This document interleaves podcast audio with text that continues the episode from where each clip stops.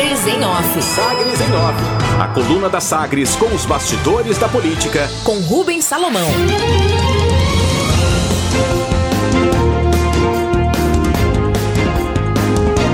Ex-presidentes lideram indicações para novo comando da Câmara Municipal de Goiânia.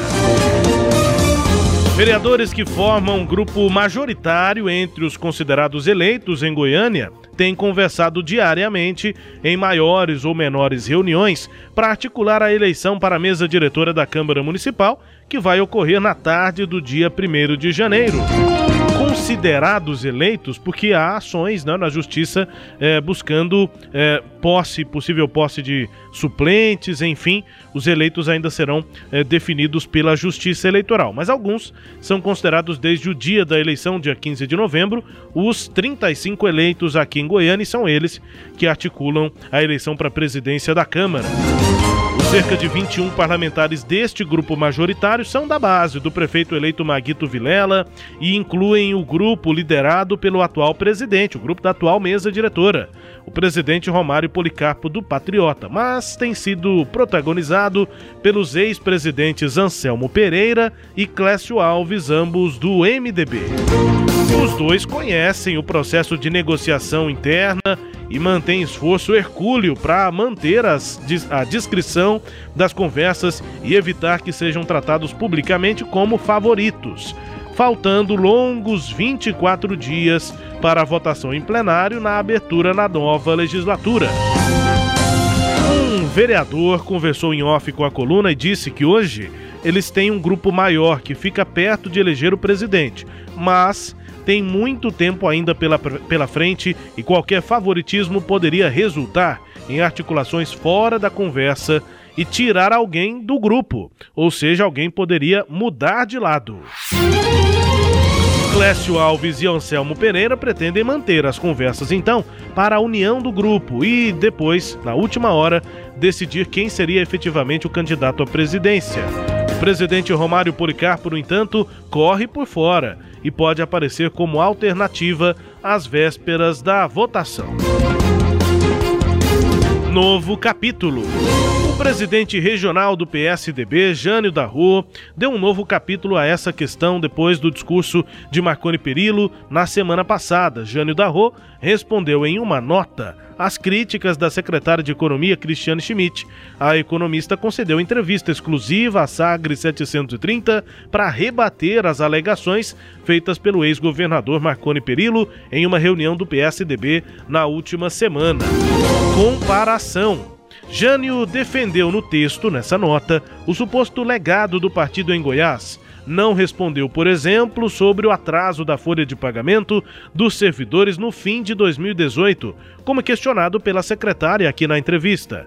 O prefeito de Trindade, presidente do PSDB, comparou os dois primeiros anos da gestão de Ronaldo Caiado neste governo com os anos de 1999 e 2000 primeiro biênio depois da eleição de Marconi em 1998. E sobre os primeiros anos, na nota, o presidente do PSDB aponta que a gestão pagou dois meses e meio de folha do funcionalismo em atraso, além de pagar adiantados os salários e também o 13º no mês do aniversário. Jânio da Rua ainda cita no texto que a dívida de Goiás com a União foi reduzida em 10 bilhões de reais à época, sem operação de crédito, já que novos empréstimos estavam proibidos em razão da adequação à nova na época nova Lei de Responsabilidade Fiscal.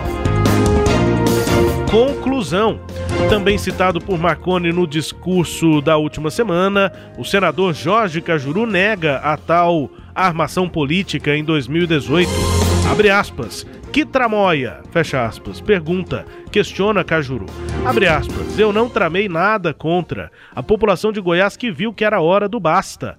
E ele, Marconi, ficou em quinto lugar em referência à eleição para Senado, que ele merece. É, e nunca mais voltará à política de Goiás, se Deus quiser, porque o goiano descobriu quem é Marconi Perillo, que eu descobri em 1999, fecha aspas, conclui em resposta o senador Jorge Cajuru. Derrubado. Vereadores em fim de mandato nessa legislatura derrubaram na última semana veto do prefeito Iris Rezende a um projeto do vereador Zander Fábio, do Patriota, que pretende proibir a comercialização de cães e gatos em pet shops, lojas de ração, lojas agropecuárias e similares. No veto, o prefeito Iris Rezende justificava que a medida poderia causar impacto econômico grande para comerciantes, inclusive lojas de insumos para pequenos, médios e grandes proprietários e empreendedores rurais do estado. Para o autor da matéria, Zander Fábio, a proposta pode incentivar mais pessoas a adotar cães e gatos de abrigos, que resgatam e assistem os animais. Tanto o veto derrubado, vai agora a promulgação da matéria pelo presidente da casa. Protagonismo. Com a coordenação de Daniel Vilela e ausência do vice-prefeito eleito Rogério Cruz, a comissão de transição na Prefeitura de Goiânia vai ter sua primeira reunião nesta terça-feira, às nove da manhã, no Paço Municipal. Destaques de hoje da coluna Sagres em Off, Cileide Alves.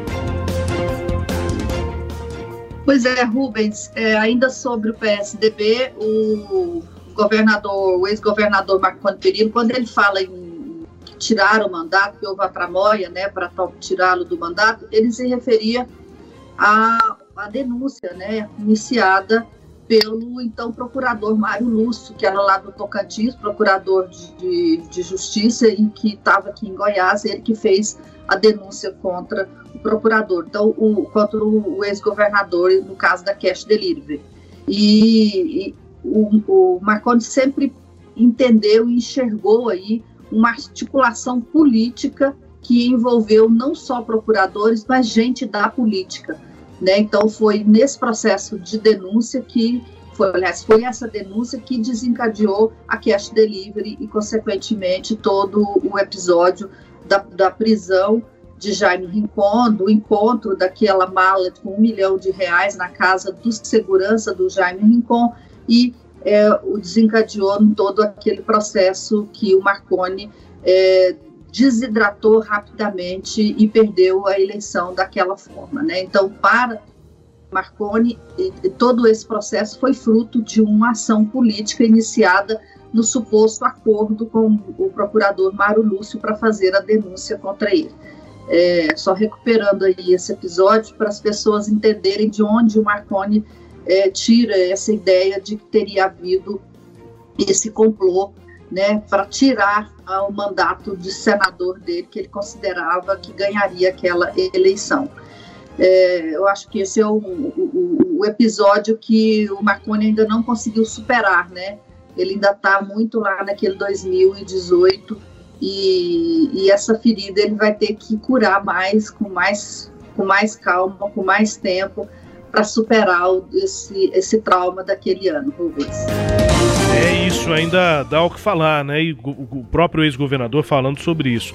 de rapidinho, só para não deixar de citar, Clécio Alves e Anselmo Pereira, mas com muita discrição, conversando com os outros vereadores, porque essa é uma eleição que se decide, e eles sabem disso, nas horas finais, Sileide. É, essa é uma eleição que você não pode é, definir tudo e armar tudo antes da hora, mas você não pode esperar chegar a hora para definir tudo. Então você tem que ir com muito cuidado, fazer as articulações, montar o grupo, ir trabalhando esse grupo, mas sabendo que na última hora você vai, pode ser que tenha um ou outro que saia e que monte outro grupo e que se fortaleça e que ganhe a eleição. É, é uma situação assim de angústia para quem está vivendo ela, mas é assim é, o Anselmo e, e o, o, Anselmo e o, e o, próprio Clécio, eles sabem muito bem disso. O Anselmo está lá pela décima legislatura, o Clécio deve ser a metade disso, é, ou mais da é, metade. É, deve disso, ser o sexto né? mandato, acho que já. Sexto mandato, então eles conhecem bem o esquema lá dentro.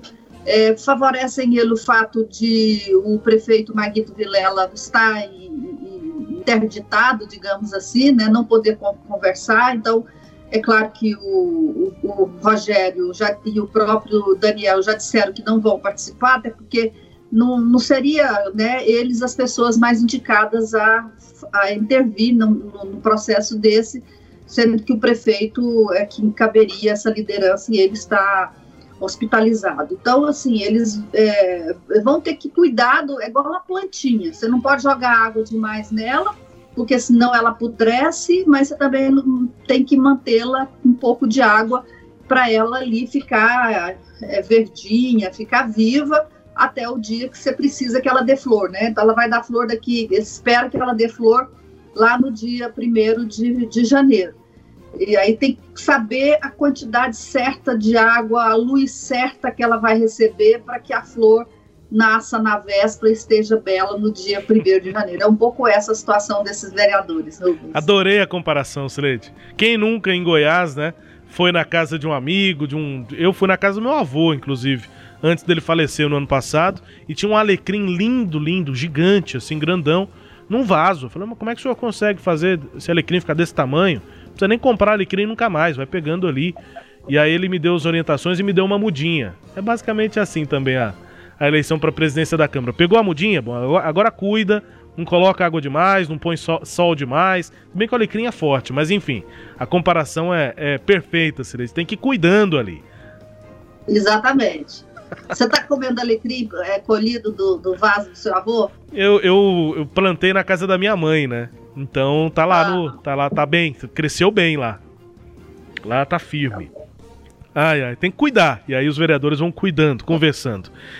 Destaques de hoje da coluna Sagres em Off, também com as análises de Cileide Alves. A coluna também é podcast. Está no Deezer, no Spotify, no SoundCloud, também no Google e na Apple claro no sagresonline.com.br. Sagres em Off. Sagres em Off. A coluna multimídia. Acompanhe ao longo do dia as atualizações no www.sagresonline.com.br. Sagres em Off.